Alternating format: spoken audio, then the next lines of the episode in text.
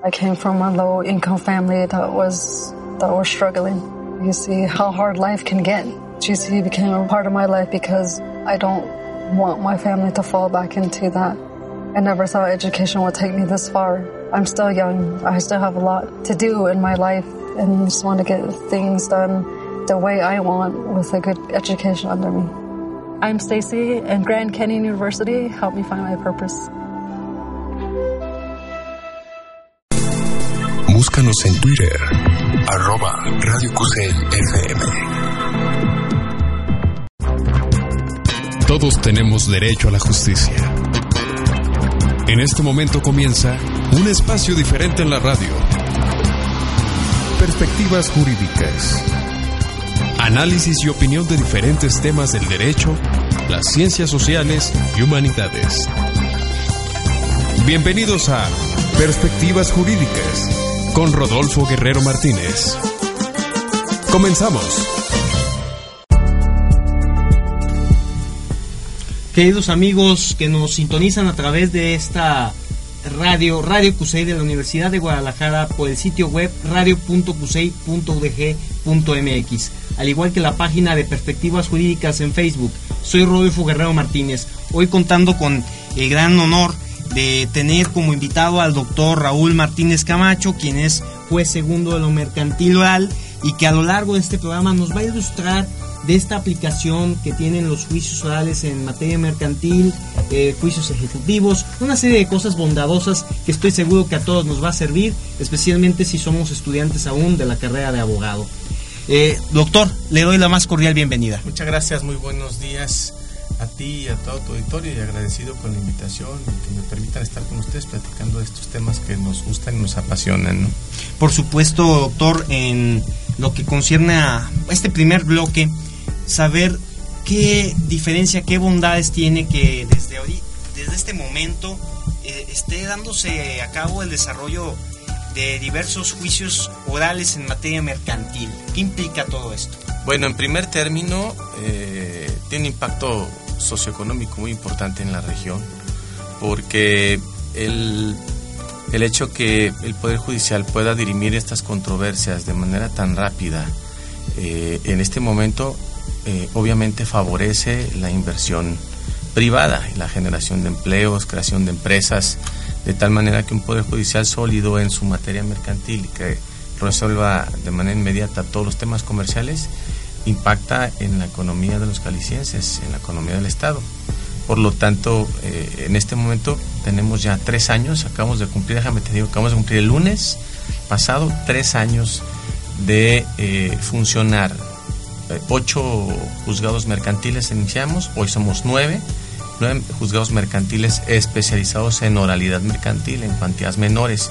Y esto provoca una eficiencia en el sistema de impartición de justicia que eh, nos viene a beneficiar a todos en particular, ¿no? Y sin duda, en lo que concierne a la diferencia, es bueno recalcarla porque a todo el auditorio, no probablemente la mayoría esté inmiscuido en el ámbito jurídico, que, que, implicaba antes, era mucho más tardado, supongo, el proceso para ver satisfecho eh, una, un negocio o un caso en lo concreto, ¿no? Sí, por supuesto. Eh, digo, hay diversos factores, ¿no? En particular, eh, los tiempos se acortan en el juicio oral mercantil, las formas se acortan y se aminoran en el juicio oral mercantil, las formalidades se disminuyen en el juicio oral, de tal manera que eh, es mucho más rápido llegar a la sentencia en el juicio oral mercantil que en el juzgado tradicional. En primer término, te voy a, a poner un tema en particular, las notificaciones. En el sistema tradicional, notificaciones personales a cada una de las partes. Cada acuerdo importante que sale del, del juzgador tiene que notificarse en los domicilios de eh, las partes o en el, propio, en el propio juzgado, cuando vayan los litigantes. En el juicio oral no existen las notificaciones personales, nada más se notifica el emplazamiento, que es el llamamiento a juicio, es cuando la persona se da cuenta que está siendo demandada, por qué está siendo demandada, por quién está siendo demandada, y entonces una vez que se entera de ello, prepara su contestación, contesta, pero jamás vuelve el juzgador, el juzgado, a llevarle una notificación personal. todas las notificaciones se llevan a cabo por boletín. De tal manera que auto que recae queda notificado de inmediato por boletín y entonces ya evitamos todas las nulidades de actuaciones posteriores a ese acto por deficiencias en la notificación. Esto no, es un, eh, no sería un problema para la, institución si no se abusara de las lagunas jurídicas, también de las formas en que se vayan haciendo los emplazamientos y este y que el abogado también eh, digamos abuse a veces del procedimiento puesto que muchas veces no son nulidades pero por una coma por un punto eh, se van a la nulidad hay que analizarla hay que eh, resolverla y bueno si se resuelve que, que existe la nulidad hay que reponer ese procedimiento hasta donde quedó mal notificado el procedimiento entonces eso obviamente le targa más. Claro. Eh, la justicia nos tarda más a los juzgadores poder entrar a resolver el fondo, cuando son cuestiones muy sencillas. Eh, te pongo el ejemplo, ¿no? Es que notificó a Raúl Martínez Camacho con S, no con Z. Es otra persona distinta. Pues hay que analizar, etcétera, etcétera, y pues hay que resolverlo. Es que notificó un auto diverso.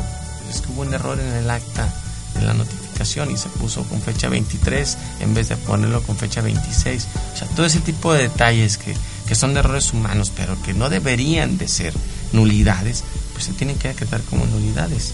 Y entonces eso, retrasa eh, todo el sistema y retrasa la posibilidad de, que el juzgador entre al fondo del asunto y resuelva. Por supuesto, es de ahí que se ve la pues se ve el avance porque normalmente la, gente pensaría que no les ha tocado eh, el acercamiento enteramente con la resolución de esta nueva modalidad de juicio oral en, en la materia mercantil, estas bondades. Ahora, por otra parte, pasando y dando tal vez un pequeño preámbulo a lo que son los juicios ejecutivos, ¿qué, qué avance, en qué consiste esto en primer, en primer término? Mira, eh, yo desde un inicio, cuando empezamos con el sistema y era nada más el puro juicio oral mercantil tradicional, o el ordinario, juicio ordinario llamado técnicamente así. Yo sostenía en clases y, en distintos foros la posibilidad de que nosotros pudiésemos llevar a cabo el juicio ejecutivo mercantil en los términos del procedimiento oral, teníamos la capacidad y podíamos resolverlo sin ningún problema. La única diferencia es en el admisorio enviarle, despachar la ejecución y se despacha la ejecución en función del del título de crédito que trae a pareja de ejecución. Claro. En ese sentido y que su literalidad nos da la certeza a los jueces de que existe probablemente un adeudo y que tú vas a despachar de manera precautoria ese, ese embargo. Esa es la única diferencia que viene en el procedimiento y que eh, nos generaría un, un tanto cuanto una diferencia en relación con el ordinario. Pero de ahí en más, el meter el juicio ejecutivo mercantil en el juicio mercantil es una eh, eficiencia aún mayor. Se eliminan estas notificaciones personales, se establecen cuantías menores, eh, son acciones muy efectivas, muy rápidas, acción cambiada de directa, deviene de un pagaré, de un título ejecutivo, trae a pareja de ejecución y presunción legal, que es una parte importante. Sí. Presunción legal a favor del que lo tiene. De tal manera que el juez al ver que, la acción se basa en ese documento que trae pareja de ejecución. Despachas el, auto de ejecución, se embarga de manera precautoria y se continúa con el procedimiento. Y se desahogan las demás etapas en los mismos términos y tiempos que el juicio oral, el juicio ordinario oral. Es decir, en la audiencia preliminar se analizan la legitimación del proceso, hacemos mediación o conciliación, acuerdos sobre hechos que no se han controvertido, acuerdos sobre hechos que no se no acuerdos sobre sobre pruebas que ya son innecesarias y se califican y se admiten las pruebas o se califican y se desechan las pruebas que no cumplan con el requisitos con los requisitos legales. Y luego una segunda audiencia en la que desahogamos pruebas, escuchamos alegatos y se acabó. Y muy probablemente ahí mismo sentenciamos.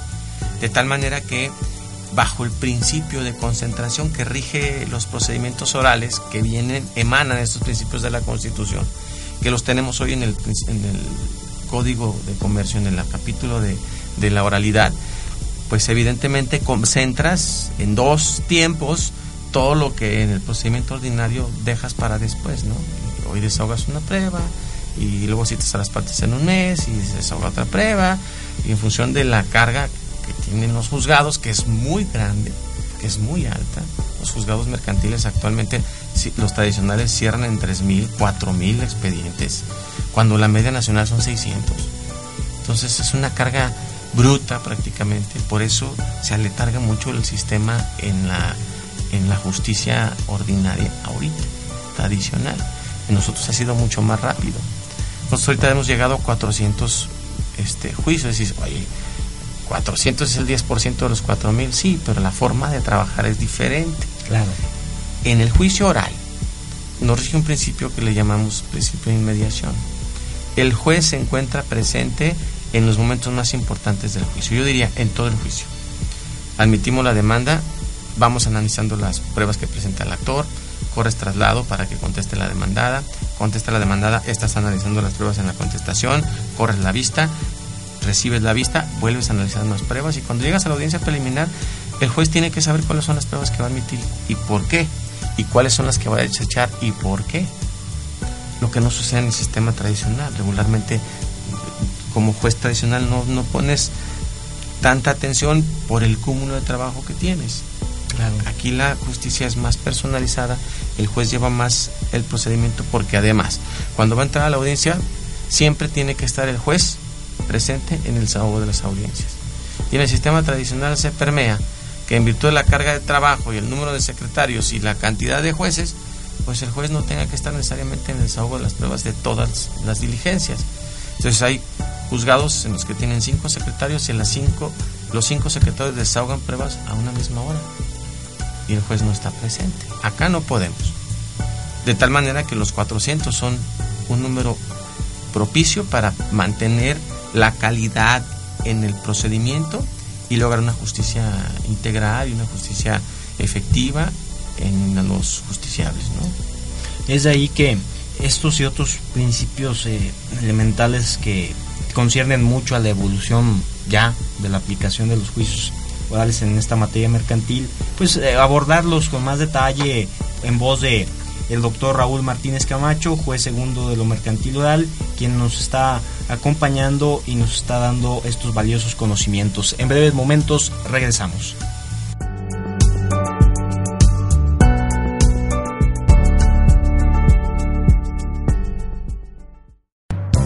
No te despegues. Continuamos después de esta pausa. Esto es Perspectivas Jurídicas.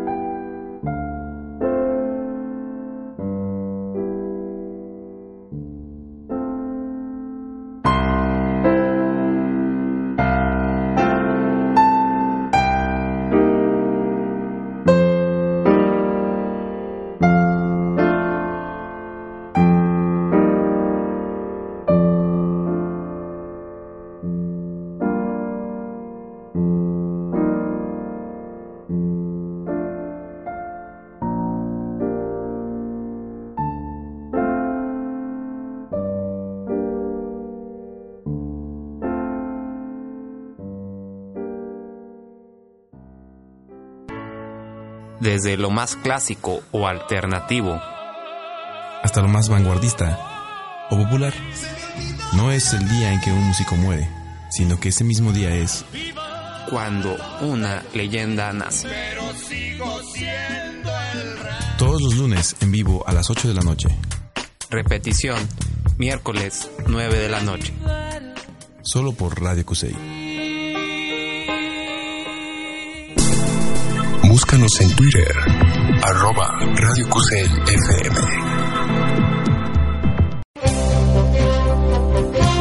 Un espacio de encuentros, un espacio de análisis, con grandes invitados. Esto es Perspectivas Jurídicas.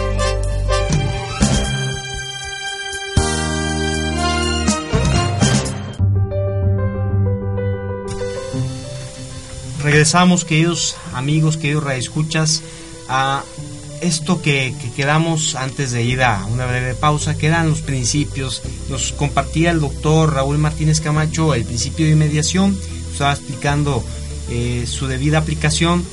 ¿Qué otros principios son bondadosos en este sistema oral mercantil? Mira, el mejor y el más eficaz es el principio de oralidad. Estamos están obligadas las partes a únicamente promover en la vía oral, es decir, promover oralmente todo dentro de las audiencias. De tal manera que eh, promociones frívolas o muy eh, innecesarias, digamos, o muy tranquilas, que son solicitud de copias certificadas, solicitud de autorizados, reconocimiento, promoción de eh, reconocimiento de poderes, ¿no? que te implica recibir el escrito, acordarlo, este, notificarlo y que ahí pueda caber un error de notificación y que te, que te obligue a reponer el procedimiento, eh, al, al hacerlo oral, obligas a las partes a que te lo presenten en la audiencia, forzosamente. Entonces yo, por ejemplo, he hecho algunas este, dinámicas, ¿no? En clase, en la facultad. Digo, muchachos, a ver, en este momento háganme mentalmente y díganmelo de manera oral cómo presentarían una promoción. ¿Qué diría su promoción por escrito de solicitud de reconocimiento de, carácter de autorizado? Y entonces los muchachos empiezan, eh, señor juez, eh, fulanito de tal, mi carácter de, hacen toda la promoción, me la dictan, ¿no? Muy bien, ahora háganme la promoción de manera oral. Y entonces el alumno dice, ah, cara, ya no tengo que decir, señor juez, segundo, pues ya está aquí. Entonces, señor juez, ¿qué más? Mm, en mi carácter ya te das cuenta que ya no necesitas decir en mi carácter. Entonces terminamos haciendo un balance de la promoción que haces tú por escrito y la promoción que haces por oral y la oral te cuesta, te tarda dos minutos en hacerla y el escrito te tarda 20 minutos en hacerlo. Eso es dictado. Si tú te pones y te sientas en tu computadora, tal vez te tardes toda la tarde. Claro. ¿No? En hacer la promoción porque las reglas te, te quede bonita, le cuidas a, a faltas de ortografía. Y en la oralidad es directo, ahí mismo. Te evitas de problemas. Te evitas de lentitudes, de toda la cuestión. Entonces, al acotar el sistema, todas las promociones que no tengan que ver, por ejemplo, con pruebas, si tiene tu promoción que ver con pruebas, esa la puedes hacer por escrito. Si tiene que ver tu promoción con nulidades, tienes que hacerlas, puedes hacerlas por escrito, ¿no? En ciertas temporalidades. De tal manera que lo que no es tan trascendental y digamos sin el afán de menospreciar o, minimizar el tema de la representación, por ejemplo, o de las mismas copias certificadas, eh, todo esto que puedes hacer en la audiencia le da mayor agilidad al procedimiento. Te pongo otro ejemplo. Un incidente de nulidad de actuaciones. Sí. Lo presentas por, de manera oral.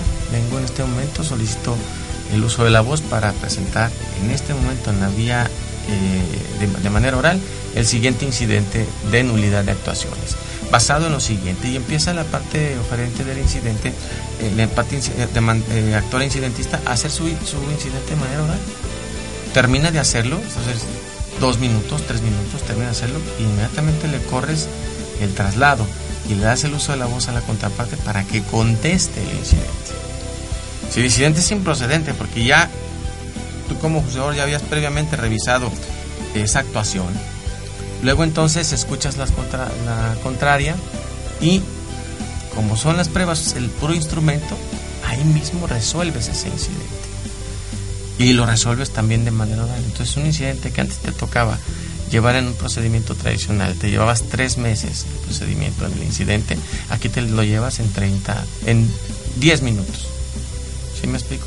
Entonces este principio de oralidad le da mucho mayor eficacia, mucho mayor comunicación, porque quien está escuchando es el juzgador, nadie más. Y es el juzgador el que en ese momento te va a admitir tu procedimiento, te va a resolver el procedimiento en unos minutos más, etcétera, y es mucho más rápido. Entonces, este principio de oralidad me parece que eh, las reformas han sido muy atinadas, trabajamos muy bien en el sistema, no existen, no caben en este momento, te puedo decir, aspectos, eh, algunas lagunas específicas. Hay temas muy, pero muy, muy, muy, muy, muy, muy técnicos, que sí hay ciertas lagunas, pero no en la generalidad. ¿Sí me explico? Nosotros perfectamente en el capítulo de, del juicio oral mercantil resolvemos todas las controversias que nos llegan en la vía que nos corresponde, de manera inmediata, muy rápida. Hay asuntos que nos están llevando a, en la misma audiencia preliminar los podemos sentenciar, ¿sabes? Cuando eh, los asuntos se basen únicamente en pruebas documentales. Si solamente son pruebas documentales, en mismo día de la audiencia preliminar concentras la audiencia del juicio, calificas las pruebas en la audiencia preliminar, la calificas y en vez de citar a audiencia de juicio, dices, en virtud de que son puras pruebas documentales, concentro la audiencia de juicio. En este momento voy a desahogar las pruebas documentales, que ya las tuve a la vista durante 10 días y que en este momento ya me permiten saber lo que podría en un momento dado esperarse 60 días a que yo dicte una resolución final. Al final de cuentas, con las puras pruebas documentales tú te das cuenta si el actor acreditó su, acción o si el demandado acreditó sus acciones. Son documentos que no van a variar nada. Claro. Diferente cuando vienen confesionales, testimoniales y, peritajes. Ahí sí no puedes dictar en la audiencia preliminar. Tienes forzosamente que invitar las partes, citarlas para una audiencia de juicio en la que vas a dejar, desahogar estas pruebas y luego todavía tienes que dar un receso de tres o cuatro días para dictar la sentencia definitiva, pero en virtud de la calidad de esas pruebas, de lo que te van a demostrar esas pruebas en el procedimiento, siendo que no son documentales. Cuando son puras documentales, en la misma audiencia preliminar concentras y ahí dictas sentencias. Hay asuntos que tardan en la contestación y la audiencia preliminar tres semanas. En tres semanas cierras un juicio ordinario. Fíjate bien, ordinario. Cuando los juicios ordinarios en el tradicional se van a tres años. Esa es una gran ventaja en este momento el principio de oralidad. No, es una ventaja abismal. Sí, por supuesto. Y en cuanto a, bueno, sabemos perfectamente de, todas las reformas que, se han dado, eh, yo lo veo como usted lo comenta, doctor, en pro de, del Código de Comercio y en pluralizar los, los, efectos que, puedan llevarse a cabo a través de los negocios, a través de los casos a tratar. Pero en este caso, retomando tal vez lo que le pueda comentar a, los alumnos en las clases, casos en lo concreto que ellos vean claramente que si llevan a cabo las bondades de la reforma, las bondades del juicio oral, pueden llevar a cabo esto de forma perfecta. ¿Cómo, ¿Qué casos les comparte a sus alumnos? Bueno, mira, eh, hay situaciones ya de, de, proceso que nos ha venido a cambiar eh, el procedimiento. Te pongo un ejemplo. El desahogo de la prueba confesional. El desahogo de la prueba confesional, en los términos de la parte general de la disposición del código, es decir, eh, como veníamos antes desarrollando las confesionales, era, este, parte actora tiene uso de la voz, presente su primera posición. Que diga el absolvente si es cierto como lo es, que tal día se encontraba aquí presente, espérame. Esa eh, posición se la repruebo en virtud de que contiene más de dos hechos. Tiene que precisar mejor. Vuelva a hacer su, reformule su pregunta. Reformulaban la pregunta. Y era un estar atorando y atorando el procedimiento. Y aparte la letanía, que diga el absolvente si es cierto como lo ves, que diga el absolvente si es cierto como lo es. De tal manera que te hacía una confesional muy incómoda tanto para el oferente de la prueba como para el absolvente. En el juicio oral mercantil, la confesional se convierte en un interrogatorio libre y abierto. Se permiten las preguntas, eh, preguntas satélite, decimos, que están porque va el abogado va acercando a su contrincante de tal manera que le va haciendo preguntas generales que al final lo van a llevar a hacer la, la contradicción al demandado, al absolvente de la prueba, en caso de que esté mintiendo. Lo cual en las disposiciones de, las reglas generales o con la forma en que se llamaba antes no nos lo permitía.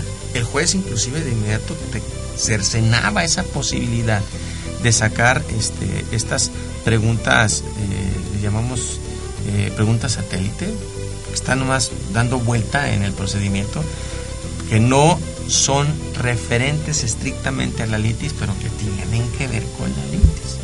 Entonces, en, ese, en esa nueva forma de, de desahogar estos procedimientos, se permite un diálogo más abierto. Ya no necesitas decirle que diga al absolvente, señor fulento de tal, ¿estuvo usted presente? ¿Llegó esa tarde? ¿Usted vio cuando le entregué el documento? ¿Usted estuvo ahí? ¿Quién más estaba con usted? Cuénteme, etcétera. Este es un interrogatorio abierto. Al estilo anglosajón, ¿eh? Yo en muchas de las ocasiones renegaba yo de desahogar una confesión de esa manera, sin embargo lo hacía hasta antes de la reforma del 2017. En el 2017 nos eliminan el pliego de posiciones, lo cual a mí me dio la certeza de la razón que nos, que nos asistía en el sentido de ya entrarle a un interrogatorio tal de la confesión fuera de las formalidades que nos sujetaban a los, a los oferentes de la prueba y a los juzgadores a tener que cumplir con esos formalismos o formalidades.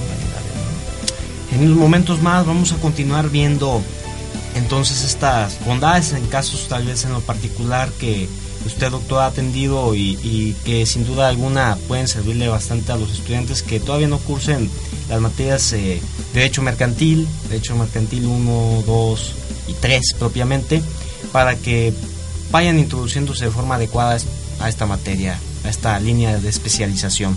Sin más, regresamos.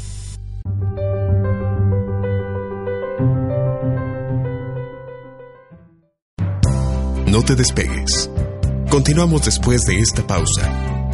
Esto es Perspectivas Jurídicas.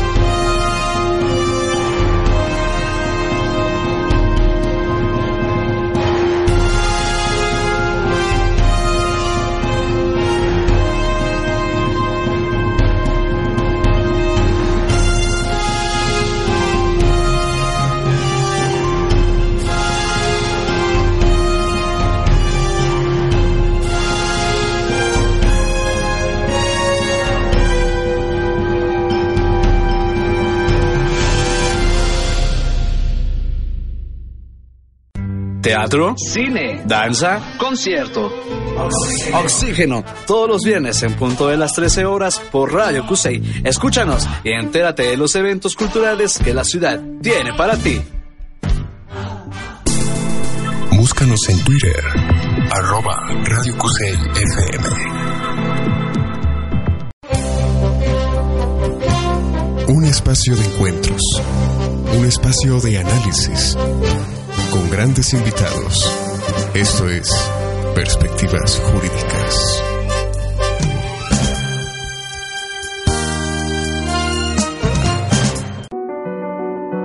Entonces, por ejemplo, aquí le escribe. Sí. ¿A ti te aparece ahí lo que te están escribiendo? Sí, claro. Muy bien. Iniciamos este tercer bloque para continuar viendo en este en este punto casos en lo concreto que usted, doctor, considera bien compartirle a, los estudiantes eh, con inquietud de motivarlos y que vean que esto funciona pues de forma óptima y que más allá de la teoría es momento que se acerquen a lo práctico. Casos que nos pueda compartir que usted lleva como juez. En particular, eh, creo que hay una situación muy importante que no debe de perder de vista en este momento el estudiante y es las habilidades para la litigación oral. Por ejemplo, tenemos un procedimiento y se señala mucho, yo lo he escuchado ya en todos lados, es que no existen ya recursos en el juicio oral mercantil y eso es un mito. Es decir, sí se quitó el recurso de, de revocación y sí se quitó el recurso de apelación. Y la Corte nos dice, a ver, función de la tutela jurídica, déjate de formalismos y éntrale al, al fondo del asunto. Entonces, por ejemplo, ¿para qué nos servía el recurso de revocación? Para hacerle notar al juzgador un error que, que incurrió en alguna irregularidad y que por lo tanto tenía que dejar sin efecto ese acuerdo y luego iniciar otro o dictar otro en el que corrigiera esa irregularidad.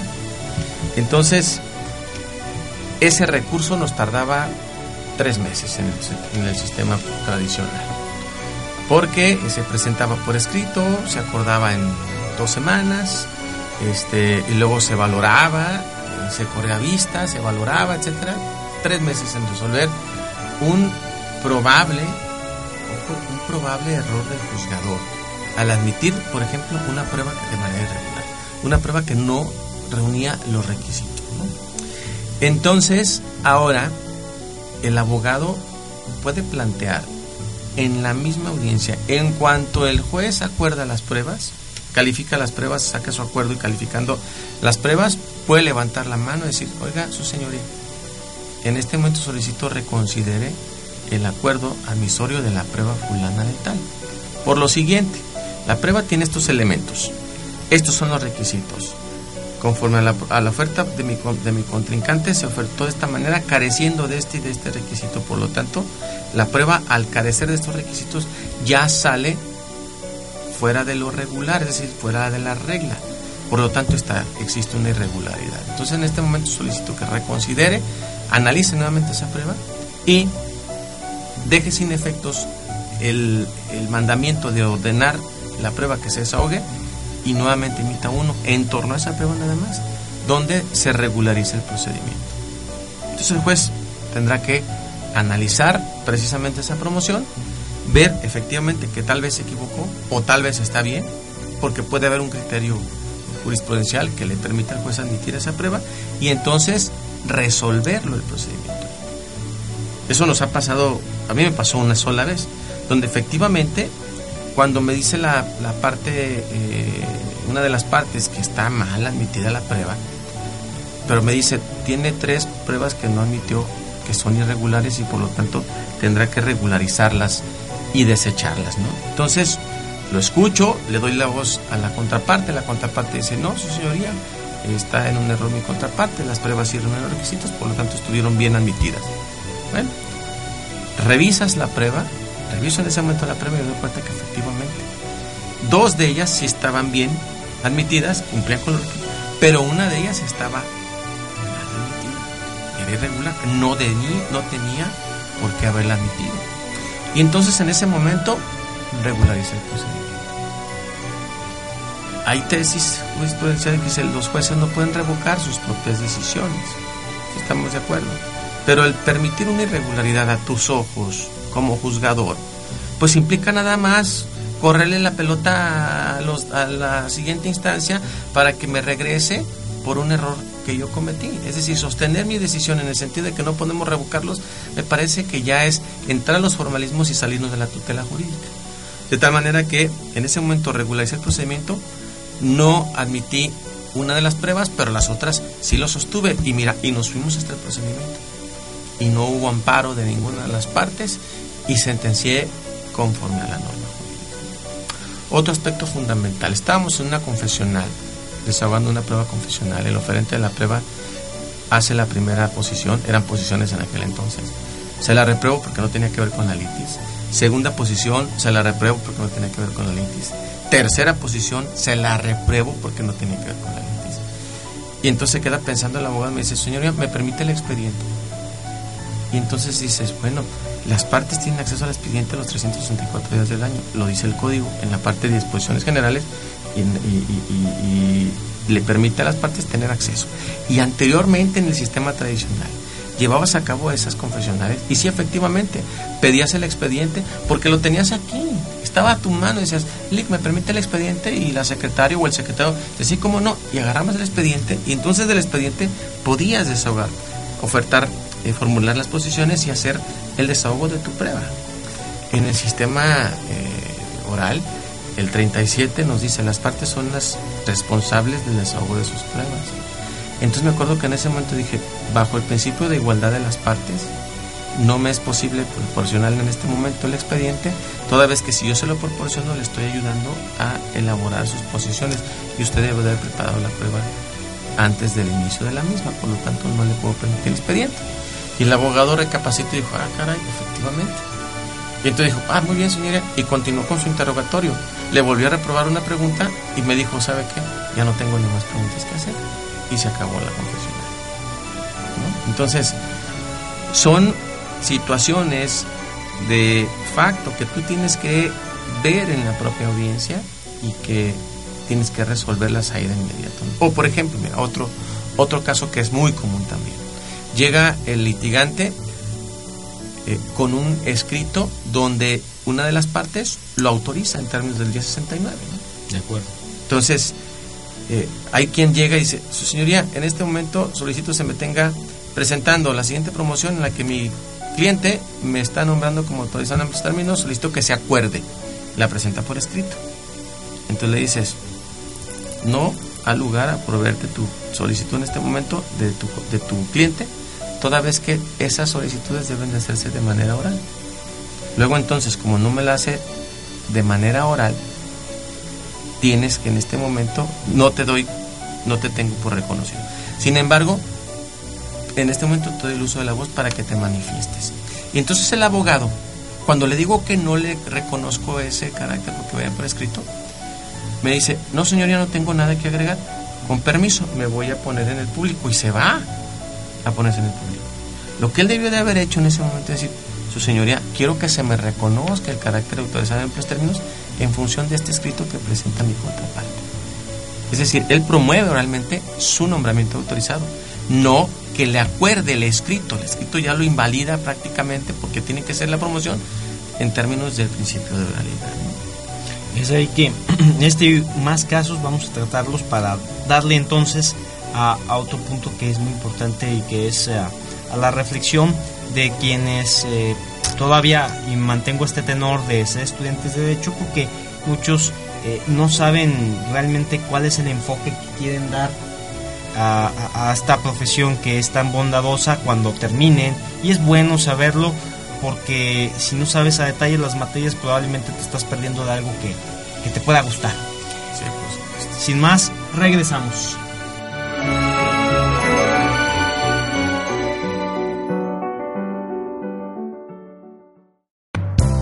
No te despegues. Continuamos después de esta pausa. Esto es Perspectivas Jurídicas.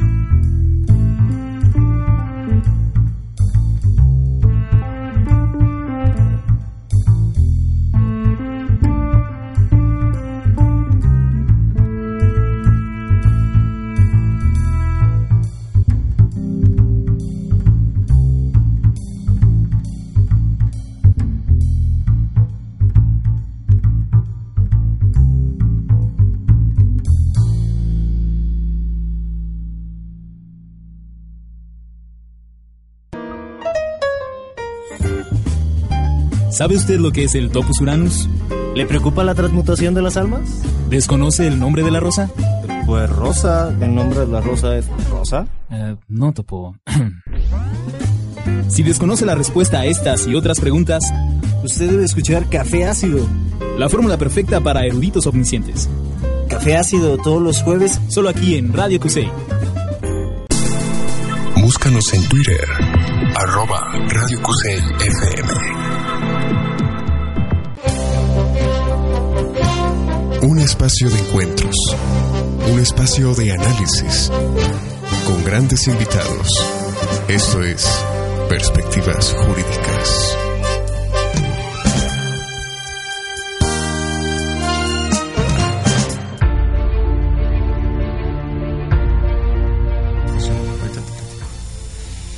Cuarto bloque, para seguir tratando casos. Yo insisto de esto porque, eh, reitero, muy gratificante es saber y adecuado la, la teoría, los clásicos del derecho, pero la práctica es fundamental puesto que a veces no se le da importancia porque pues no te adentraste a saber cómo se llevaban a cabo las cosas. Hace muy poco el doctor Raúl nos estaba diciendo, a ver, yo pongo a mis alumnos a que puedan verificar o puedan hacer esto en escrito, pero a ver, ahora hazlo en oral. Hazlo en de forma oral para que tú sepas que ya no necesitas utilizar tantas cosas como cuando redactas a la antigua. Entonces, es ahí la importancia de los casos y qué mejor pues que él como juez recibe una amplia variedad de casos y que nos pueda ir ilustrando sobre esto. Más casos de doctor que, que nos pueda compartir. Mira, otro aspecto fundamental que ha cambiado en el procedimiento y que en el oral sí se observa estrictamente es el ofrecimiento de las pruebas. Las pruebas, el 1390 bis 13 nos dice, las pruebas tienen que ser precisas en cuanto al hecho o los hechos que pretenda probar el oferente de la misma. O sea que ahí caemos en una tecnicidad sí. que tiene que observarse al ofrecer la prueba. Es decir, ya no caben las pruebas que dice, con la siguiente prueba pretendo probar todos y cada uno de los hechos narrados en el escrito inicial de mi demanda. Y tiene relación esta prueba con todos y cada uno de los hechos. Eso ya no es preciso. Ahora la norma nos dice, tienes que precisar qué hecho pretendes probar. Entonces, ofrezco una confesional, ¿cuál es el hecho que pretendo probar? Bueno, pretendo probar la relación contractual, pretendo probar la entrega del dinero, pretendo probar que no me pagó, que son hechos muy precisos. No vas a probar que el día fulano de tal se llevó a cabo la suscripción de un pagaré y de un contrato que le dio vida a la relación contractual y que ese es el origen causal. Pues se ve en el documento cuando se creó, cuando se firmó, en el contrato, de qué se trata el contrato. Claro. ¿Sí? Entonces, precísalo porque dice, tiene que ser, tiene que precisar el hecho o los hechos que pretende probar esa es una parte. Y luego dice, y las, con, las consideraciones por las cuales el oferente cree que le van a ayudar a demostrar sus dichos o sus hechos. ¿Sí me explico? Entonces tienes que decir, voy a probar esto porque yo considero que esta prueba, es decir, le doy el alcance a la prueba que yo quiero. Y nos quita a los jueces la interpretación del para qué quisiste otorgar esa prueba. Y le da mayor eh, certeza al procedimiento, al juzgador y a la parte oferente, porque dice, bueno, es que yo quiero probar esto con esta prueba. Y por eso te digo, quiero probar la relación contractual, quiero probar que sí entregué, que sí recibió las mercancías. Por ejemplo, en el caso de la acción de pago, que ahorita vamos a ver un poco las acciones. ¿no? Entonces, si en ese sentido el oferente de la prueba es preciso, pues cuando el juzgador vaya a entrar al estudio de los elementos de la acción, va a decir, a ver, ¿cómo probó el actor el primer elemento de la acción, que es la relación contractual? Ah, bueno, a ver, ¿cuáles son las que me precisó para la relación contractual? El contrato, muy bien. El, el pagaré, muy bien. Las facturas, muy bien. Porque con las facturas, con el pagaré o con el contrato, se prueba una relación contractual.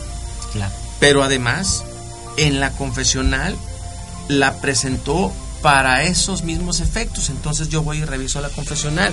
Y si en la confesional la parte, de, el- la parte absolvente aceptó la relación contractual, entonces tengo un hecho probado, la relación contractual. Y uno de los principales elementos de la acción, la relación contractual. Claro. De otra manera, si el, el oferente de la prueba no es preciso, pues yo puedo creer que la confesional va a ser para acreditar que no pagó o para acreditar una situación diversa que está también en los hechos. Porque imagínate, hay hechos que vienen en una relación eh, sincrónica, sincrónica, no vienen en una relación crónica con el tiempo, ¿no? O acrónica. Y entonces, la propia redacción de esos hechos no te permite a ti como juzgador tener la certeza de lo que quiere esa parte. Y tal vez en- cuando tú admitiste la demanda no, ver- no advertiste que venía mal ese tipo de, de cronología de los hechos, que se brinca, que no es clara, y no lo percibiste. Y entonces cuando ya vas a entrar y todo, dices, bueno, pues con las pruebas, ¿qué quiso ofrecer? Uy, no, tampoco es preciso la prueba, ¿qué quiso ofrecer? Todo esto, el no precisar esa prueba, el no me- vertir esas consideraciones por las cuales cree que va a aprobar sus dichos, nos mete a los juzgadores en un, entarim- en una, en un embrollo que no podemos encontrar la luz a ciencia cierta de lo que quiere el litigante. Si tú le vas orientando al juzgador hacia dónde quieres que se vaya, es mayor, es un- tienes una probabilidad mayor de que el juicio se vaya a resolver en tu favor. Porque tú lo vas orientando al juzgador, no le estás dando chance al juzgador que se vaya por otro lado. Claro. Y el problema muchas veces es que también no somos adivinos, nos vamos sobre el derecho, pero si la prueba no es precisa y todo, no nos va a llevar a ese camino que quiere el oferente. O igual, cualquiera, ya sea parte actora o sea parte demandada, ¿eh? porque estamos de acuerdo que la sentencia se va a basar en función de las pruebas que hayan ofrecido las partes, que hayan probado lo que ellos pretendían en sus aspiraciones iniciales. Entonces, esos son unos, aspectos técnicos que estamos hoy en el día a día, y te digo a tu auditorio en ese sentido, porque tenemos que entrar a esas nuevas formas de eh, promover, conocer y llevar al juzgador a que no se salga de la litis y sentencia en los puntos medulares importantes que estás reclamando. Nos queda claro entonces la serie de, de casos y la importancia que tiene cada uno de estos para que eh, todo vaya por un buen rumbo, por una buena ruta y más cuando piensas dedicarte enteramente a esta materia, ya sea como parte de esta carrera judicial o como un abogado litigante que haga bien su, su labor. De ahí que antes de pasar también a- allá al último bloque, en este punto, ¿qué actualización viene en, camino? ¿No hay alguna nueva adecuación que venga a, dar más bondades al juicio oral mercantil? ¿No hay algo adicional en cuanto a la reforma de algunos artículos que sea medular? Sí, hay algunos as- aspectos eh, importantes que hemos eh, encontrado en, el, en la práctica del, del juicio oral que tiene que venir forzosamente de las modificaciones que vaya a hacer el federal en ese sentido, el Congreso de la Unión, en torno, por ejemplo, a los incidentes de falsedad de documentos. Hay un momento en el procedimiento en el que se le cuarta el derecho a, la demandada eh, a ofertar pruebas respecto de ese incidente y entonces eh, hemos estado aplicando una regla general de tres días para que pueda manifestarse y podamos garantizarle su derecho, pero no está en el código y queda a criterio y al arbitrio del juzgador si le otorga o no esa parte a la, a la contraparte de un incidente, por ejemplo, de falsedad de documentos. Eso, entre otras cositas que eh, realmente no, no han hasta este momento trabado un asunto. Todos los, los planteamientos que se han hecho, las acciones que se han ejercido, todas eh, han, han sido concluyentes. Ninguna se queda a medias por una falta de previsión del, capítulo de oralidad. Por eso te decía en un principio, en el capítulo de oralidad, el 1390, 1390 bis, ahí encontramos todo el procedimiento. Pocas veces tenemos que salir a la parte general del código. El nuevo abogado tiene que situarse en ese capítulo y sobre ese capítulo promover todo lo que quiera en los términos que quiera y que se adecúen a ese capítulo y no necesita salirse al procedimiento anterior o regresar al procedimiento tradicional. Con la simple eh, estadía en ese capítulo de oralidad mercantil, perfectamente transitas por todo el, procedimiento y obtienes sentencia eh, o favorable o, en contra, pero la vas a obtener. Es decir, vas, se te va a impartir justicia bajo ese capítulo en particular. Es ahí que vamos a una breve pausa para continuar viendo eh, esto y también pues como siempre y es costumbre tener la, invitación, hacer la invitación reiterada al doctor porque eh, estos temas están dando demasiado, demasiado que, que hablar de, de, lo que concierne a la, a la actualización obligada que tiene que tener la carrera y también asimismo el derecho. Sin más, regresamos.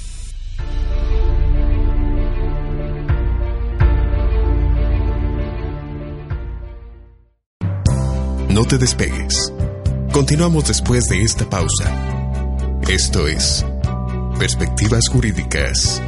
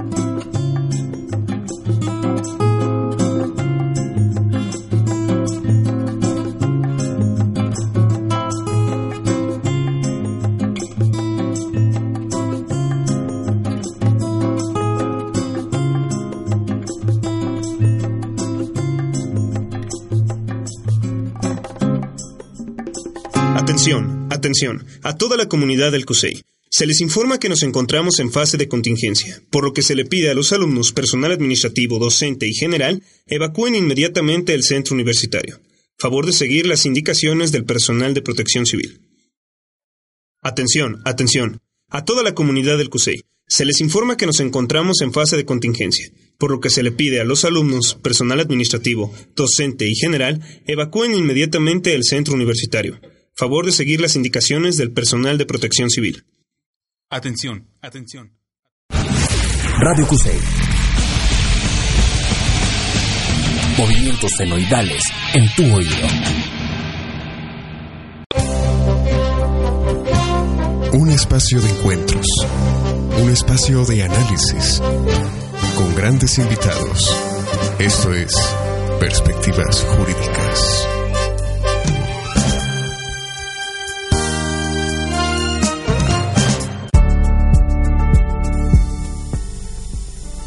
Regresamos, queridos amigos, queridos radioescuchas. A lo largo de este programa hemos hablado, nos ha explicado el doctor Raúl Martínez Camacho, que nos ha distinguido con, con su presencia, juez segundo de lo mercantil oral, eh, cómo se lleva a cabo la aplicación del juicio oral mercantil, asimismo casos que él ha atendido y este involucramiento y esta función que, que debemos tomar en cuenta los estudiantes por aquello que a veces no le damos la importancia a los cambios que están ocurriendo en el derecho y es importante dárselo y es importante eh, escucharlo de quien está impartiendo justicia en esta materia en lo particular.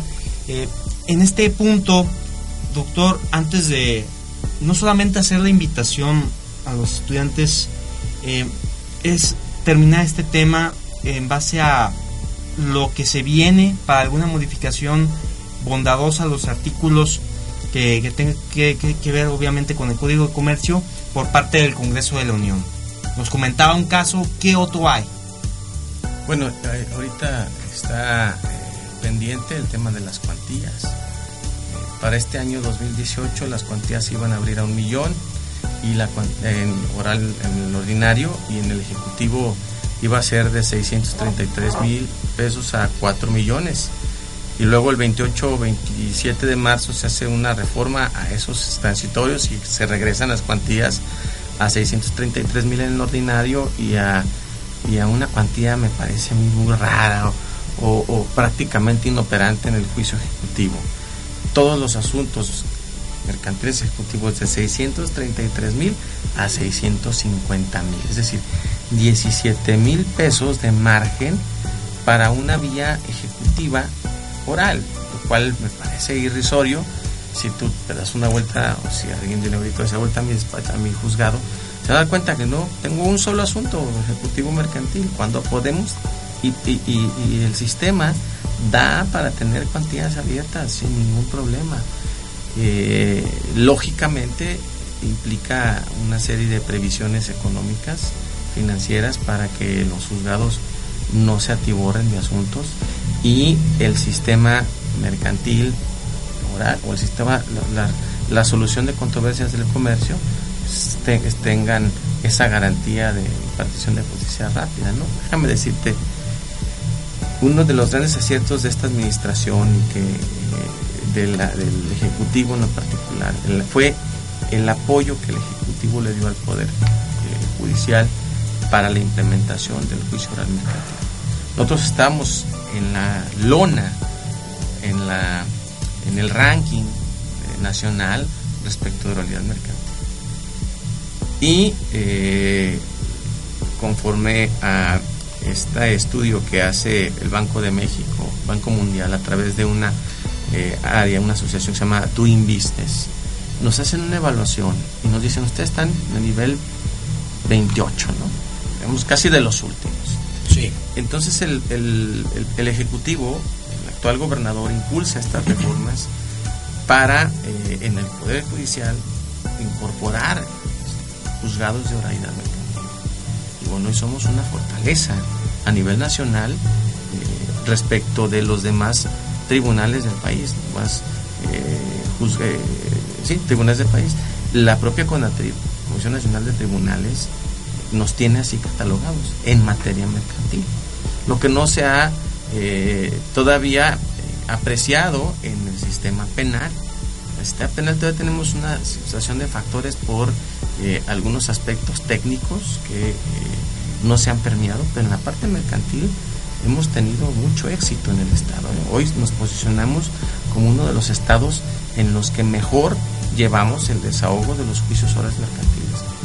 Inclusive nos toca a tu servidor y a otro compañero juez, el primero oral mercantil, ser parte de un equipo de instructores nacionales de jueces. Somos 30 jueces que a nivel nacional estamos dándole capacitación a los otros jueces de todos los estados. Y ahí es donde te das cuenta que efectivamente eh, el estado de Jalisco tiene, lleva eh, una posición diferente a hace tres años que no teníamos, no existía nada el tema de, de los juicios mercantiles en oralidad. Y eso le otorga al empresario, a las finanzas del Estado, una mayor certeza, productividad, eficiencia para resolver lo que los lo que los empresarios y las personas en particular que se dedican al comercio, que son las que activan la economía del Estado, necesitan. ¿no? Entonces, la parte fundamental creo que yo eh, le hace falta al sistema en este momento es el tema de las cuantías.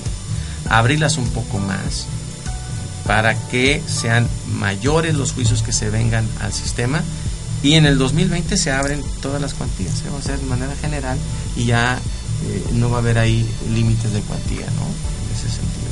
Es la parte que viene ahí eh, importante. Eh, comentábamos antes de, entrar al programa, doctor, que ahorita en este momento se está dando una serie de, sesiones donde hay una convocatoria para poder ser parte de, de ser magistrado del tribunal y en este punto, ¿qué, ¿cómo se está dando este proceso? ¿Usted está dentro de, este proceso? ¿Cómo se está dando? Sí, fíjate, eh, se crea una comisión especial para la selección de dos magistraturas en el Supremo Tribunal de Justicia y una en la Sala Superior del, Tribunal Administrativo del Estado. Y ha sido una experiencia muy interesante el poder conocer primero a quienes toman la decisión, que son los diputados, el poder eh, pararte frente a ellos y decirles, yo aspiro por esto, porque, porque tengo los méritos académicos, porque en el caso mío muy particular, y se los decía a la comisión especial, dice, bueno, es que yo tengo el máximo grado que otorga el Estado mexicano de estudio, ¿no? Es el doctorado. Doctorado en Filosofía del Derecho por la Universidad de Guadalajara. Y otra serie de aspectos cualitativos que te permiten aspirar a un cargo de esas magnitudes, ¿no? yo creo que el, Poder Judicial debe de actualizarse, debe de modernizarse. Y en ese sentido creo que habemos muchos de los que estamos ahí en la convocatoria que podemos impulsarle, inyectarle al Supremo Tribunal de Justicia, aparte de las magistraturas, que podemos inyectarle una nueva vida y sobre todo cuidar los, las resoluciones en la segunda instancia, las propias resoluciones tengan una mayor firmeza en cuanto a la doctrina y las fuentes del derecho que deben de incorporarse en la misma. ¿no? Ha sido un procedimiento, un proceso muy interesante y en eso estamos. ¿eh? Eh, en los próximos días eh, el Congreso estará ya emitiendo su, resolución y bueno, yo esperaría que lleguen los mejores, los, los más capacitados, los que tengan los mayores méritos que vengan del Poder Judicial, que conozcan los procedimientos de la impartición de justicia, que vengan de dentro del propio sistema y que cuenten con el mayor grado de estudios, la mayor profesionalización para que lleguen los mejores a la magistratura. ¿no? Ese sería mi ideal. Esperemos que eh, como bien dice el doctor, escojan a los mejores y éxito total. Muchas gracias, muchas gracias a tu auditorio y estoy en el segundo oral mercantil, juzgado segundo oral mercantil, para cualquier este, solución o cualquier duda que tenga tú y tu auditorio con todo gusto. Y finalmente, doctor, antes de cerrar esta entrevista, este programa es eh, invitación rápida y concreta a los estudiantes a esta materia que es eh, lo mercantil y también adecuarse a este nuevo modelo de oralidad.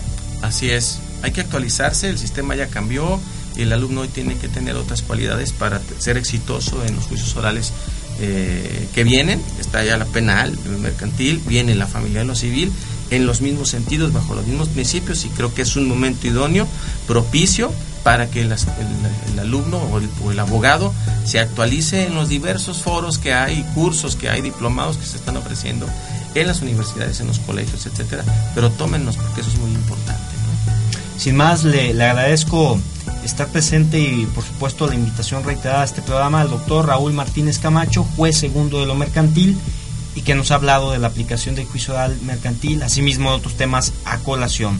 Eh, los saluda su amigo Rodolfo Guerrero Martínez. Pasen buena tarde y sigan en directo con la información que pueden encontrar a través de la página de Facebook Perspectivas Jurídicas y de esta estación, su estación Radio Cusey de la Universidad de Guadalajara. Hasta pronto.